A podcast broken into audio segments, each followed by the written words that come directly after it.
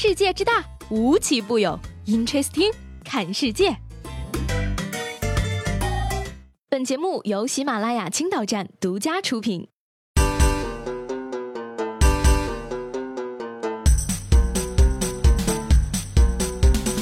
Hello，各位好，欢迎收听本期的 Interesting，我是西贝。最近这两天呢，我一直在琢磨怎么赚钱。看了网上流传的一个视频后呢，我是豁然开朗呀！卖煎饼果子的北京大妈面对少了一个鸡蛋的质疑，霸气回应道：“我月入三万，怎么会少你一个鸡蛋？”这不就是商机吗，朋友们？于是乎，我火速的考察了一下青岛的市场，却发现事实并不简单。那么，青岛的煎饼果子摊儿到底收入如何呢？某产业园区附近的流动摊点摊主孙大姐表示说呢，除了早晨和中午时客流量比较大，其他时间基本没有人买。他通常是早上七点出摊，下午一点钟收摊，每月的收入在三千块左右。而市内某商业区车站旁卖鸡蛋灌饼的杨师傅表示，这里呢早上客人最多，自己和爱人从早上五点钟出门，一直干到上午九点，一个。月七八千不成问题，而隐藏在新家庄百米石像中的煎饼侠邹先生，靠着摊煎饼果子，硬是摊出了四套房产，而如今他已经将自己的煎饼果子店开成了连锁店。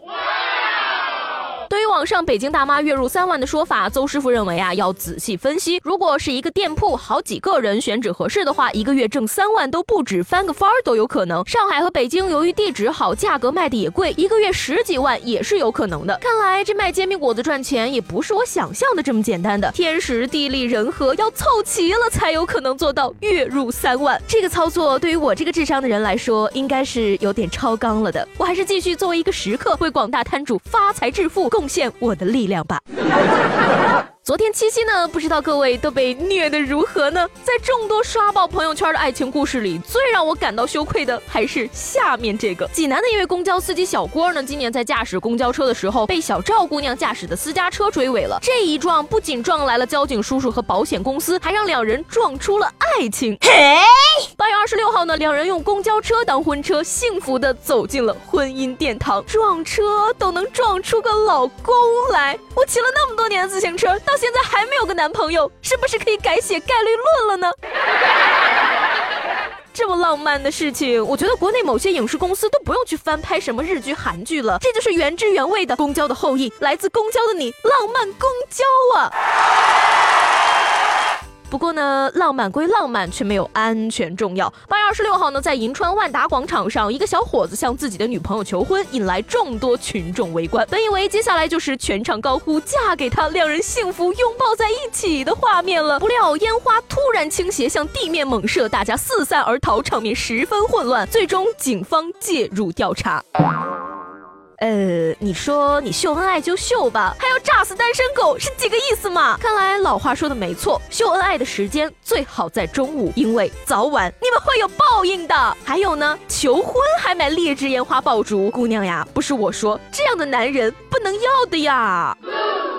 再说了，你放什么烟花呢？又闹又污染环境，安安静静的送点鲜花不好吗？不过呢，提醒一下收到花的各位同学，请提前打听清楚花艺师是否收设计费，省得惹麻烦。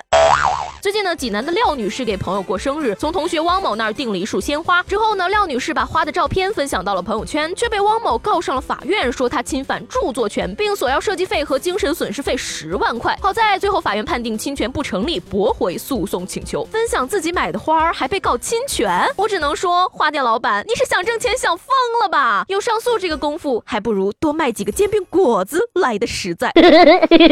日前呢，美国佛州啊发生了一起枪击案，为了阻止。一名女子自杀呢，警方出动了特警组，赶在女子自杀前成功将其击毙。嘿，听起来好像有点不大正常呢。不过呢，事情其实并没有这么简单。警方称啊，一名二十八岁的女子在家中手持武器威胁要自杀，接警后，特警组出动试图阻止，但女子拒绝沟通。于是特警组破门闯入公寓，以确保她没有伤害自己。然而在公寓相遇时，发现她手持枪支，于是当场将其击毙。美国法律规定呢，说警察遇见手持枪支并有可能进行袭击的对象，是可以当场。击毙的。况且，如果说这种事儿发生在咱们身边，你的邻居拿着枪，情绪激动，拒绝沟通，就问你怕不怕？警察叔叔该不该管呢？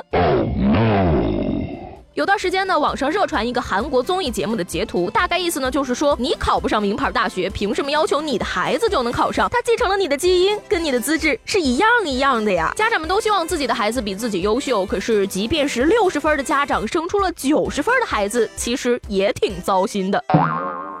近日呢，有网友称自己十岁的小侄子成绩非常好，奥数、围棋都出类拔萃，但他却说爸妈没钱，不配有他这么好的儿子。这话乍听呢，真是让人挺生气的。但是听听孩子的想法，其实也不见得都是他的错。小侄子说呢，自己不想每天妈妈只知道弄一大堆吃的给他，宁愿他们省下钱来给自己买无人机，也讨厌爸爸妈妈在朋友圈炫耀自己的成绩，更希望他们有时间能带自己多出去走走。孩子当然有他不成熟的地方，但总的来说，应该是现在的小朋友懂得多了，而父母却停留在。在我砸锅卖铁把你养大，你要听我的话的阶段，把孩子当自己的作品在炫耀。孩子想要无人机，可家长却想他多吃点儿。孩子的眼界宽了，家长们的思想却追不上了。总是吐槽熊孩子的我们呢，其实也应该反思一下家长的做法是不是正确。我这么做都是为了你好的这种逻辑，也是时候该改一改了。每个人都有自己的人生，和孩子一起进步，一起成长，不是更好的选择吗？